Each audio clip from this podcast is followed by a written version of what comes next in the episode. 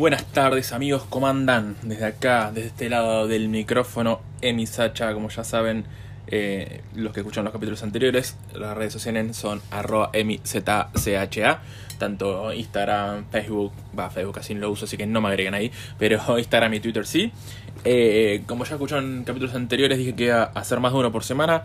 Bueno, esta semana lo había cumplido, pero cuando grabé el capítulo me di cuenta que lo tenía conectado con un speaker eh, Bluetooth, así que la calidad del sonido la tomaba por el speaker y era horrible. Ya lo había grabado, tenía mucho trabajo y nada, no dejé de hacerlo. Ah, esta pausa sí, ya lo saben, el mate, el hermoso y amargo mate. Eh, no se preocupen a los que vayan a migrar por la yerba porque se consigue en todos lados. Si es que son de Argentina, yo la consigo en Australia o la mando a traer de Argentina y sale muy sale barata. Va, sí, sale barata con lo que uno cobra acá. Si ponemos a comparar el precio de la yerba acá con lo que sale en Argentina, claramente eh, no, no es barata. Pero bueno, es pagable. Eh, ¿De qué hablar este capítulo? Ya me olvidé, pero creo que lo que estaba por hablar era de mi segundo trabajo. Eh, como sabía en el capítulo anterior, había estado trabajando un mes como trabajador de construcción, un poquito menos en una empresa que te mandaba todos los días a un lugar distinto, eh, que generalmente esa empresa se usaba, la usaban muchos colombianos, por ejemplo, brasileños que tenían la student visa porque no te tomaban las horas de trabajo, no es que te decían vas a trabajar X cantidad de horas, y como la visa de student tiene una cierta, eh, como se dice, restricción de trabajo, son 40 horas cada dos semanas, acá en Australia por lo menos, eh, ellos te ponían una jornada en tu recibo de sueldo por tanta plata y ya está, se acabó el problema. Eh, este segundo trabajo también es en construcción, lo conseguí por un argentino conocido que me dijo, sí, está buenísimo este trabajo. Eh, cuando llegué al primera, a la primera obra también había un argentino, cuando estaba yendo también conocí otro argentino en el micro, estaba yendo a la entrevista, o sea que se encarga de contratar bastantes argentinos. Este trabajo era también de construcción, pero era de demolición, o sea que era durísimo, durísimo. Estaba trabajando. Lo, más duro, además de lo físico, que ya de por sí era bastante duro, era que no sabías a qué hora te ibas. Había días que entrabas, todos los días entras a 6 y media, 7 y media de la mañana, y capaz que te decían a las 3 de la tarde, bueno, ya se terminó por hoy, váyanse, y hay días que te quedas hasta las 6 de la tarde. Sí, 12 horas, era la muerte.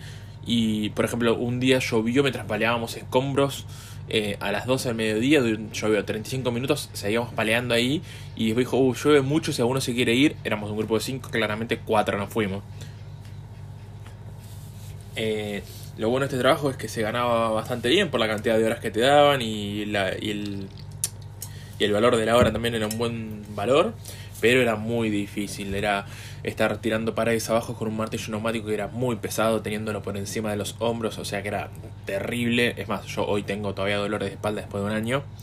Eh, tirar abajo paredes con una masa, que me acuerdo que, por ejemplo, yo estaba en un momento dándole una masa y cada tres golpes tiraba dos ladrillos, y eso que yo soy grandote, y al lado mío había una persona de Samoa que era prácticamente King Kong, porque de un solo mazazo tiraba media pared, era así.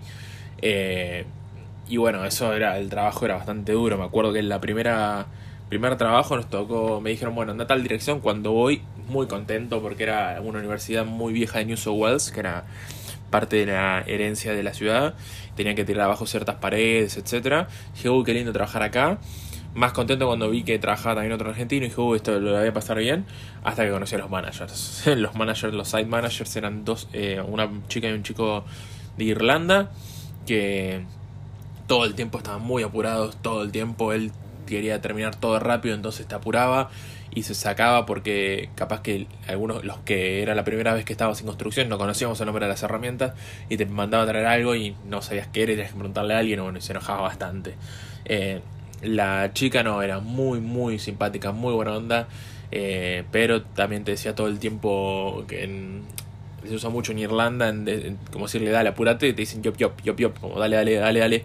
Y estaba todo el tiempo así, acelerada, pero por suerte yo y el otro argentino pegamos muy buena onda con ella, entonces nos llevaba a hacer, con ella a hacer sus trabajos, y sus trabajos generalmente eran, no sé, sacar alfombra, eh, recoger algunas basuritas del piso, barrer, entonces era muy, muy tranquilo. Y bueno, estuvimos ahí casi tres semanas en esta, en esta universidad. fue bastante, bastante pesado. Era muy difícil porque aparte era de lunes a sábado. El único día libre que tenías era el domingo y nada, no, no estaba bueno. Pero bueno, este era trabajo, era plata y se ganaba bien. Pero no era una buena mezcla hacerlo mientras estás en un hostel porque llegaba el viernes y estabas y tomabas un poquitito. El sábado se trabajaba a mediodía, ¿no? Entonces también el sábado llegabas medio medio y el sábado salías de trabajar y seguías tomando un par de cervecitas y esto y lo otro. Y el domingo también estabas tomando y bueno, no te descansabas nunca, al fin de cuentas.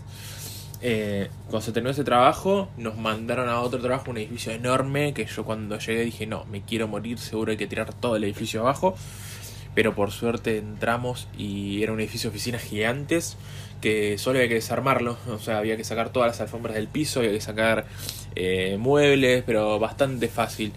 Y por suerte me hice amigo de otro site manager de allí que me tomó como simpático, buena onda, entonces lo que él me hacía hacer era ir piso por piso todo el día, agarrar los contenedores grandes donde la gente tiraba las cosas y bajarlos hacia el, el, el estacionamiento que era donde venía a buscarlo el, el, camión. Entonces era todo el día estar en el ascensor, subir y bajar el container, así que era bastante fácil. Pero bueno, ahí estuve una semanita y media hasta que, hasta que salió mi tercer trabajo. Pero eso se lo voy a contar en un próximo capítulo. Que fue irme a vivir y trabajar en el medio del desierto. No había absolutamente nada. Pero bueno, eh, esto, esto es todo por hoy. Si, bueno, ya saben, me pueden seguir en mis redes sociales, arroba emisacha, ZCHA, cualquier cosa que me quieran preguntar o que los pueda ayudar, bienvenidos desde acá, le voy a dar toda la mano posible. Así que bueno, nos vemos en el próximo capítulo y prometo que esta vez sí voy a hacer más de uno por semana. Es una promesa que no pienso romper. Y tal vez quien te dice seguir en videos en YouTube, pero aún no lo sé. Así que un saludo amigos.